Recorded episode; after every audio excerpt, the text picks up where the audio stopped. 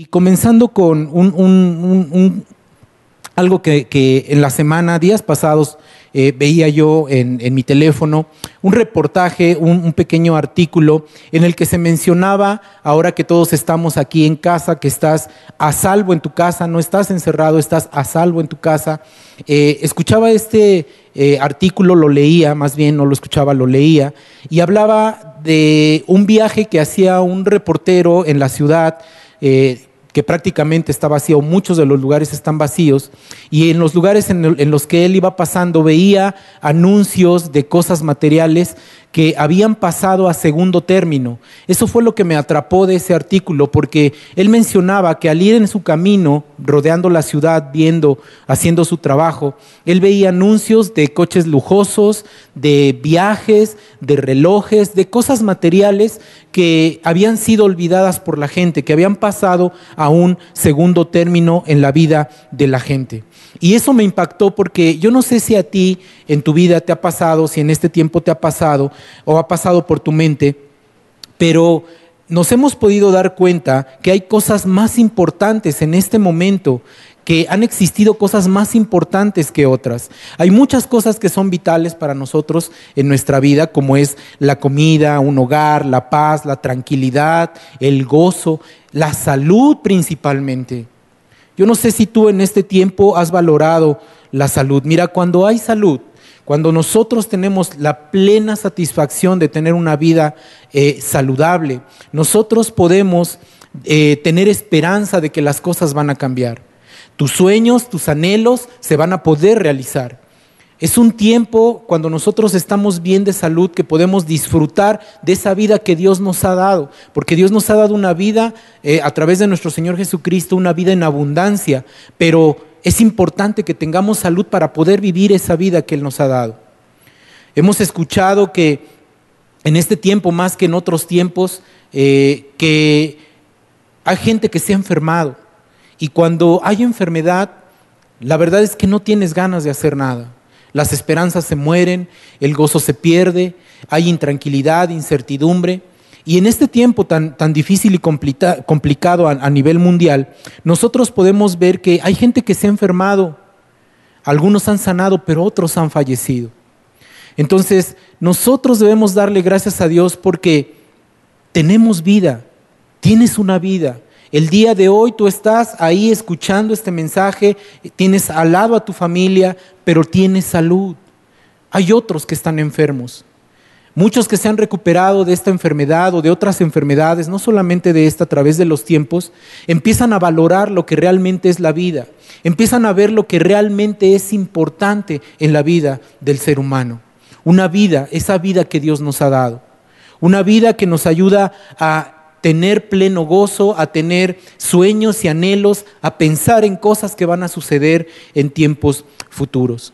Y te, decía que este artículo me había atrapado porque hablaba de cosas materiales y ahorita en la oración que estábamos haciendo, precisamente se tocaba ese tema y oraba el pastor y decía que no nos estemos preocupando por cosas materiales, por el trabajo, por las cosas que realmente no son tan importantes hay cosas más importantes. Y hoy quiero hablarte precisamente de eso.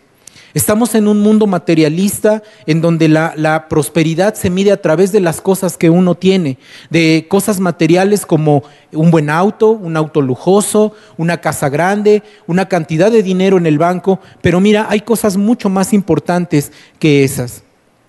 Mucha gente cree que la seguridad de tener cosas materiales es una seguridad que le va a sacar adelante en todo tiempo y en todo momento.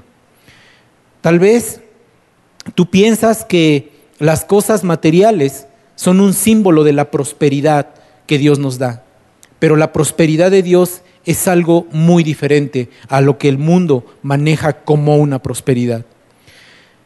Pero ¿Qué es lo más importante? Yo pensaba en eso. ¿Qué es lo más importante? ¿Qué valoras más en estos momentos, en esta situación tan complicada? Déjame decirte que como hijos de Dios, nosotros somos prósperos a la manera de Dios. Dios tiene prosperidad para nosotros y su prosperidad es completamente diferente. Si la Biblia hace alusión, efectivamente hace alusión a cosas del dinero, habla de cosas materiales, pero solamente son analogías para que uno pueda entender a nivel de, de nosotros como humanos, ¿sí? Que el reino de Dios es mucho más extenso, tiene muchas más bendiciones y que aún nosotros, no teniendo tantas cosas materiales, somos bendecidos. Como hijos de Dios, hoy, hoy quiero que tú tengas claro en tu vida que la verdadera bendición, la verdadera eh, prosperidad es más importante que cosas materiales que hay en este mundo. Ahora, si Dios te ha bendecido con cosas materiales, gloria a Dios, dale gracias a Dios, porque Él te las ha dado para que tú puedas bendecir a otros. Esa es otra cosa que yo quiero que se quede en tu corazón en este tiempo. Si Dios te ha proveído de cosas, dale gracias a Dios por eso que te ha dado. Bendice al que no lo tiene y vamos a ver qué es lo más, lo más importante. Para nosotros como hijos de Dios, y a lo mejor con esto te queda más claro lo que es ser próspero. Para nosotros la prosperidad es muy diferente a la del mundo porque nosotros entendemos que la prosperidad son las cosas que nos ha dado Dios y nosotros como hijos de Dios tenemos, lo tenemos a Él. Tienes a Dios. Tienes una familia, tienes una casa, tienes un techo, tienes comida, tal vez, como se decía en la oración, no es lo mismo que antes tenías, pero tienes ese alimento, tienes el sustento. Nosotros somos prósperos simplemente porque tienes salud y esa salud nos ayuda a tener esperanza para salir adelante y para que nosotros podamos vivir esa vida en abundancia que Jesús nos dejó. Yo sé que muchos han cambiado su forma de pensar en este tiempo con respecto a las cosas materiales, porque muchos hemos aprendido, y me incluyo también yo, a valorar mucho más lo que Dios nos ha dado. Em, eh, empezamos a valorar a la gente que no tienes a tu lado, a esa familia que no has visto en mucho tiempo, esa familia que está lejos de ti, a la familia que no puedes abrazar, a la familia a la que no le puedes ir a visitar. Aún has aprendido a valorar las cosas que te ha dado tu trabajo, Muchas veces antes eh, te, despertabas en la mañana, ay, tengo que ir a trabajar. Ahora valoras ese trabajo. Ahora quisieras ir a ese trabajo. Valoras esa libertad que te fue quitada, por llamarlo de alguna manera, porque ahora tienes que estar en tu casa y antes podías salir a cualquier lado. Es más, ahora valoras hasta venir a la iglesia, ¿no? Porque muchas veces, ay, es domingo, hay que ir a la iglesia. No, ahora valoras el que tenías esa iglesia, que tenías ese, esa forma de venir y alabar a Dios en su casa. Es un tiempo en el cual nosotros como hijos de Dios tenemos que aprender a valorar lo que Él nos ha dado, porque hay cosas más importantes que otras. Y las cosas que nosotros tenemos que poner delante de nuestras vidas importantes son las que nosotros debemos de extender hacia nuestros seres amados. Mucha gente tenía sus ojos puestos en las cosas materiales, en lo que tenían, en lo que querían hacer, etc. Y hoy han reflexionado, muchos hemos reflexionado acerca de lo que tenemos, de lo que Dios nos ha dado y valoramos hasta lo más pequeño. Valoras el despertarte cada mañana y decirle, Señor, un día más, un día a la vez voy a vivir confiando en ti, sabiendo que tú me vas a sacar adelante y hemos visto cosas grandes de parte de Dios en nuestras vidas. La palabra de Dios nos ha enseñado que debemos de ser prudentes en toma de decisiones, en el trato a nuestras familias, en el trato a los demás. Nosotros tenemos que ser prudentes. Tenemos que ser prudentes aún con las cosas que Él nos ha dado. Porque te decía que si Dios te ha bendecido con algo, si aún tienes tu trabajo, si te sigues, eh, sigue Señor proveyéndote a través de Él, tú tienes que ser prudente con lo que haces ahora con tus recursos económicos. Tenemos que bendecir a los demás. No tiene que estar tu corazón puesto en ellos porque realmente valen la pena. Si perdieras tu salud, ¿valdría la pena todo eso que tienes? Yo creo que hay cosas más importantes que tienes que tener presentes en tu vida y que vale mejor la pena vivir esas cosas importantes en tu vida. La palabra de Dios nos dice que, no debemos de amar más el dinero. Lo dice en el libro de Timoteo, en el capítulo 6, versículo 10 y 11, te lo voy a leer. Dice, porque raíz de todos los males es el amor al dinero, el cual codiciando algunos se extraviaron de la fe y fueron traspasados de muchos dolores. Mas tú, hombre de Dios, huye de estas cosas y sigue la justicia, la piedad, la fe, el amor, la paciencia y la mansedumbre. Dios nos pide que no amemos las cosas materiales. Lo que Él nos pide es que busquemos el tener la paz, el gozo, tener mansedumbre, el bendecir a otros. Eso es lo que Dios nos está pidiendo que hagamos. Su misma palabra nos dice que no hagamos tesoros en la tierra porque los tesoros de la tierra son perecederos, pero los tesoros que nosotros hacemos en el cielo son los que valen la pena, porque ahí estamos haciendo una morada eterna, ahí no se van a robar nada de lo que nosotros tenemos, lo que está en el mundo es temporal y se va a quedar. Dice la palabra también eh, en, el libro de Mateo, en el, en el, capítulo 6, y hemos escuchado muchas veces este pasaje, Mateo 6, 19 al 20, dice, no te hagas tesoros en la tierra donde la polilla y el orín, el corrompen, y donde los ladrones minan y hurtan, sino hazte tesoros en el cielo donde ni la polilla ni el orín corrompen, y donde los ladrones no minan ni hurtan, porque donde está vuestro corazón, allí estará también perdón, donde está vuestro tesoro, allí también estará vuestro corazón. ¿En dónde está nuestro corazón? Este es un tiempo en el cual nosotros tenemos que hacer que ser astutos y prudentes con lo que Dios nos ha dado. Dios te ha dado muchas cosas. Te ha dado a tu familia, te ha dado vida, tienes una salud, tienes un hogar donde vivir, tienes para comer. ¿Por qué no valorar eso? ¿Por qué preocuparnos? ¿Por qué afanarnos por las cosas que no hay? ¿Por qué afanarnos por las cosas que vienen? Mira, Dios tiene el control de todas, de todas las cosas. La palabra nos invita a ser prudentes. Dice en el, libro de Mateo, en el capítulo 10, versículo 16, la parte B, dice, sed pues prudentes como serpientes y sencillos como palomas. Tenemos que ser prudentes, tenemos que ser sencillos. Nosotros de esta forma en nuestra vida podremos identificar qué es realmente lo que importa en nuestras vidas. Y cuando yo leía esto, este, este artículo del cual te hablaba, también esa, misma noche yo leía una parábola que para mí era confusa y quiero que, la, que la, veamos y, y la desglosemos. Y al final lo que Dios puso en mi corazón que cambió completamente mi forma de pensar en estos tiempos. Esta parábola habla acerca de un mayordomo que era inconsciente, tramposo, ladrón, mentiroso.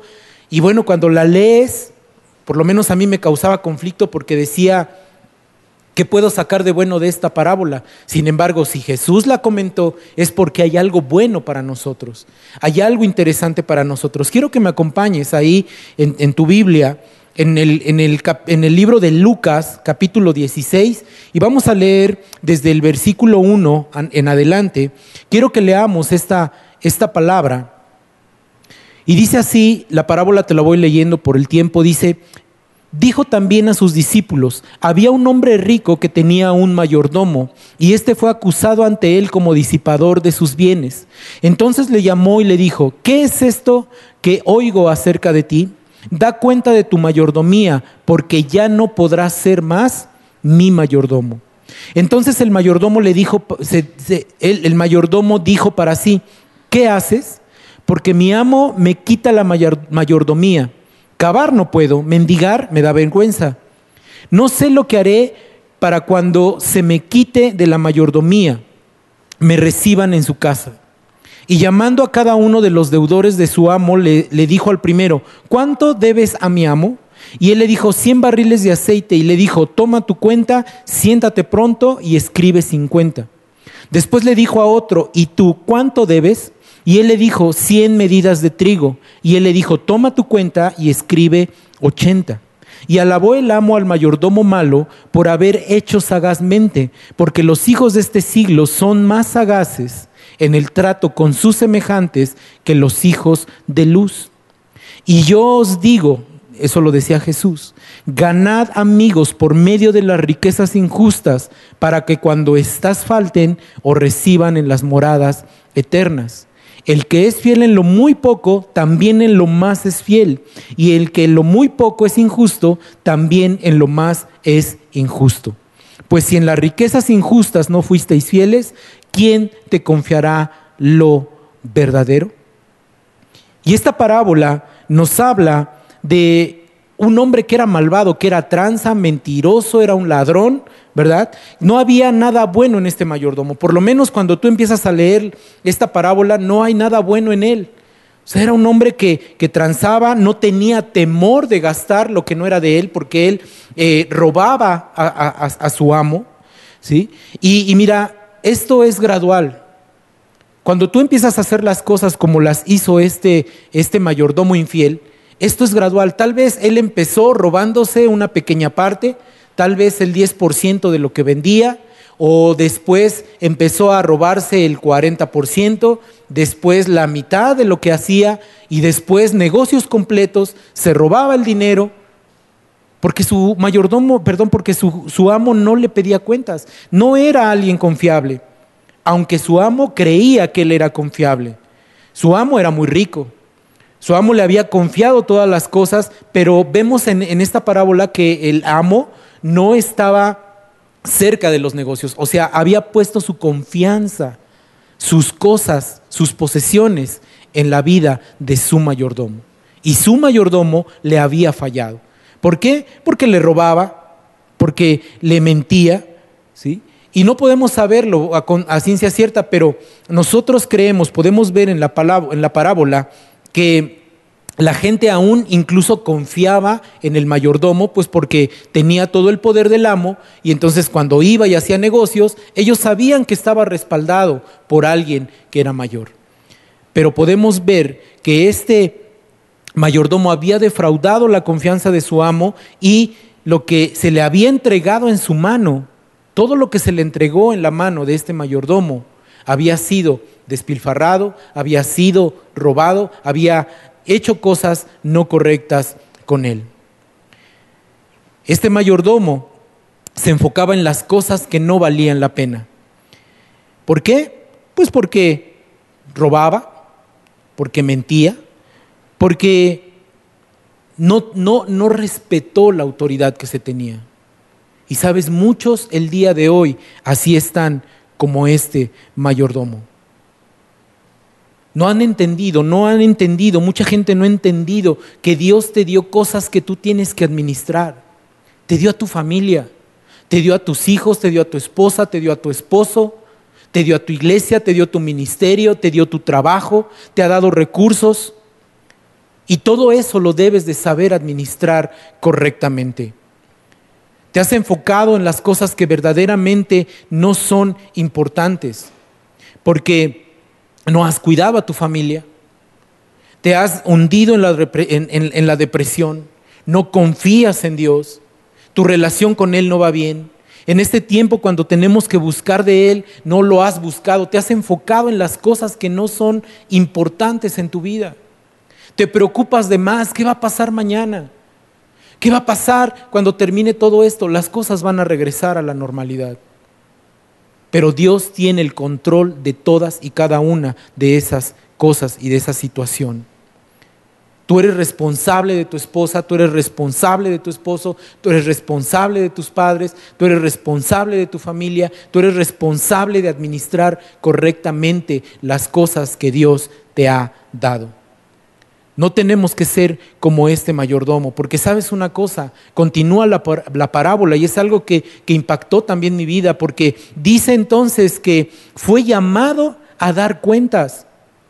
Este mayordomo de alguna manera alguien fue y le dijo a su amo, oye, te están robando, eh, han estado haciendo negocios ilícitos con lo que tú has puesto en manos de este, de este hombre, y entonces es llamado a dar cuenta. Y una vez que eres llamado a dar cuentas, se acabó la oportunidad. Tienes que ir y tienes que dar cuentas de lo que se te ha dado en tus manos. Salió a la luz lo que este mayordomo estaba haciendo incorrectamente. Y eso tiene que ser un foco de atención para nosotros, porque no hay nada oculto que tenga que permanecer oculto, dice la palabra. Todo va a salir a la luz. Tú vas a dar cuentas de lo que Dios te ha dado para este tiempo, eh, que, que te ha dado a administrar a tu familia y todo lo que hemos hablado en este tiempo. Tú vas a dar cuentas. Vamos a ser llamados a dar cuentas. Y cuando eres llamado a dar cuentas, no hay de otra. Tienes que entregar cuentas. ¿Qué cuentas vas a entregar? En este mundo no tenemos nada que sea de nosotros, todo es de Dios. Tu vida, tu familia, aún los recursos materiales que Dios te ha dado son de Él. Y solamente nosotros somos administradores de lo que Él nos ha dado. Y Él nos los ha dado para que podamos bendecir a otros, para que podamos bendecir a nuestros seres amados y en estos tiempos de necesidad podamos bendecir también a otros. No esperes que Dios te dé más para bendecir. Con lo que tienes actualmente, tú puedes bendecir. Es importante que nosotros podamos entender que hay una nueva oportunidad de poder entregar buenas cuentas cuando seamos llamados a dar cuentas. Mira, algo bien importante, y es aquí donde a mí me saltaba en esta, en esta parábola, porque habla de que eh, eh, este mayordomo, pues sagazmente dijo, ¿qué voy a hacer? Porque no sé hacer nada, solamente sé robar, transar, mentir. ¿Qué voy a hacer? Ahora que entregue cuentas me voy a quedar sin nada. Entonces dice la parábola que sagazmente él lo que hizo fue lo que sabía hacer. Robar, transar, mentir. ¿Qué fue lo que hizo? Llamó a los deudores y les dijo, a ver, ¿cuánto le debes tú a mi amo? Ah, pues tanta cantidad. Ah, pues escribe que debes la mitad. Y así lo hizo, ¿no? Nos menciona ahí un par de ejemplos. No sabemos con cuántos más lo hizo. Entonces, eso, lo, lo que él estaba haciendo era asegurar a través de favores con las, con las cosas injustas, con las riquezas injustas de este mundo, ¿sí? Estaba asegurando su futuro. Y eso es lo que a mí me causaba conflicto. ¿Cómo es posible que este hombre, después de haber hecho tantas tranzas, de haber robado, de haber mentido, al final su amo dice que eh, hizo sagazmente y es alabado incluso, ¿no? Por lo que hizo. Volvió a robar, volvió a transar. Pero la parábola se enfoca más en la astucia que él tuvo para cambiar una situación. Nosotros tenemos que cambiar nuestra situación. Este es un tiempo en el que tú tienes que cambiar tu situación. Antes que te pidan cuentas, tú tienes la autoridad para cambiar las cosas. Este tiempo es un tiempo en el cual tú tienes que pensar en hacer cambios en tu vida y en lugar de estar enfocándote en las cosas que no valen la pena, enfocarse en las que sí valen la pena. No tienes que estar enfocado en las cosas que te lastiman, que te ponen triste, en la incertidumbre, en la pesadez, en el afán. Esas son cosas que no valen la pena. Porque si tú buscas a Dios de todo tu corazón, Él te va a responder. Solamente tienes que confiar. No es fácil, no es, no es sencillo en este tiempo, en esta situación, porque la situación está muy complicada por la economía, por eh, la situación de, esta enfermedad y enfermedades y situaciones que nos pasan durante nuestra vida. Pero tú tienes que confiar, tienes el tiempo, tienes la oportunidad el día de hoy de poder cambiar las cosas. Ser sagaz como este mayordomo. No hacer las cosas incorrectas como dice la parábola, sino hacer las cosas correctas. Al final, yo no sé cómo hubiera terminado la parábola al final, ¿no? Pero Jesús nos da una enseñanza a nosotros. El final de la historia para este hombre nos indica que él básicamente salió librado. O sea, él le fue bien, incluso fue alabado por la astucia que tuvo. Y quiero ir cerrando con este, con este, con este tema, diciéndote que los hombres de este mundo, los hombres de este mundo, los que no conocen a Dios, se preocupan más por las cosas materiales, por cómo van a terminar sus días en este mundo. Se preocupan tanto que se afanan trabajando, que se afanan preocupándose, se afanan ahorrando, eh, trabajan más duro de lo normal porque ellos tienen un objetivo y es asegurar sus últimos años, el tener riquezas, el tener algo que para ellos es la seguridad en su vida. Así es la gente de este mundo. Mientras tenga una casa, mientras tenga posesiones, estoy seguro. Esas son las riquezas injustas de las que habla la parábola. Son cosas perecederas. Son cosas que a veces no valen la pena. Son cosas que pueden ser cambiadas por lo que Dios tiene para nosotros. Muchos en este tiempo se preocupan de más por las cosas materiales, por cosas que no valen la pena. Se enfocan en el desánimo, se enfocan en la tristeza por el encierro. Hermano, no estás encerrado, estás a salvo en tu casa. Es un tiempo en el cual puedes disfrutar, el que puedes abrir tus ojos en la mañana. No te afanes por lo que va a pasar mañana. ¿Qué si el Señor viniera hoy? ¿Qué si Jesús viniera en esta noche y nos llevara a todos todo ese afán en dónde se quedaría? Se quedaría aquí. Y nosotros nos iríamos a disfrutar de una vida en abundancia en el Señor. Yo sé que también hay muchos que han pensado en esto y que ha, sido probada la fe, ha sido probada la fe de muchos de nosotros en nuestra vida como familia. Nuestra fe fue probada en estos tiempos, en estas semanas. Pero confiamos en el Señor. Un familiar cercano se enfermó de este virus y estuvimos orando y gracias por las oraciones de todos los que nos apoyaron. Pero en esta semana también les mandábamos ese mensaje de agradecimiento porque Dios sanó a esta persona de una manera sobrenatural. Nuestra fe fue probada. Tu fe tal vez está siendo probada en tu trabajo. Te redujeron el sueldo, pero Dios te ha fortalecido y te ha dado. No te ha faltado hasta este momento. Dios lo que quiere es que nosotros utilicemos lo que nos ha dado para bendecir a otros. Dice el versículo 9, y yo os digo, ganad amigos por medio de las riquezas injustas, para que cuando éstas falten, os reciban en las moradas eternas. La gente de este mundo logra su objetivo y hay mucha gente que termina con muchas posesiones materiales en su vida. Nosotros debemos de ser sagaces y utilizar lo que Dios nos ha dado, esos recursos materiales, para bendecir la vida de otros, para bendecir la vida del que está caído. No solamente el dinero, sino también lo que tú puedes hacer por esas personas. Orar por ellos, hacerle una llamada a un hermano, orar por alguien, pero realmente orar por alguien. Dios lo que quiere es que usemos lo que Él nos ha dado en este mundo para que nuestra morada en la eternidad esté lista y disponible para nosotros. Hoy yo te invito, hermano, a que tú te enfoques en las cosas que realmente son importantes en esta vida.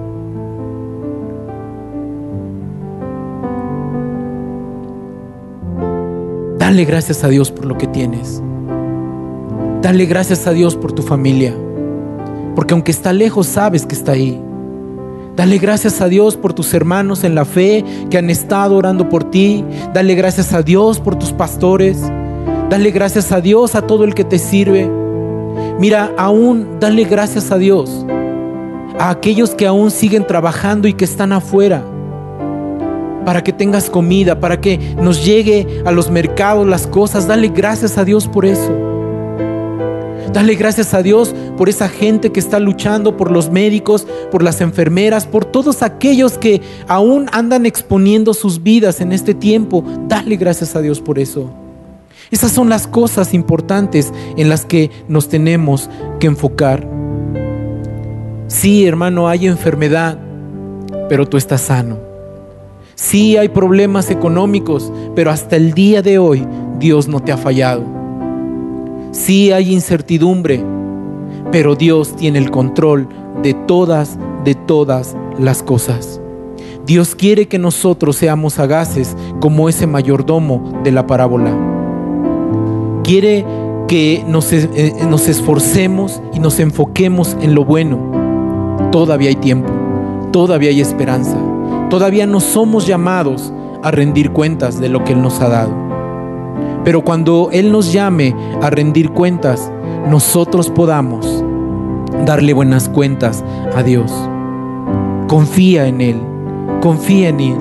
Es un tiempo de la búsqueda de Dios. No podemos decir ahora no hay tiempo, estás en tu casa. Busca un tiempo para pasarlo a solas con Dios. Haz tu devocional, lee tu palabra, haz algo que te acerque a Dios. Este texto que también leía me impactó, lo escribió C.S. Lewis y dijo esto, Dios nos susurra en nuestros placeres, habla en nuestra conciencia, pero grita en nuestros dolores.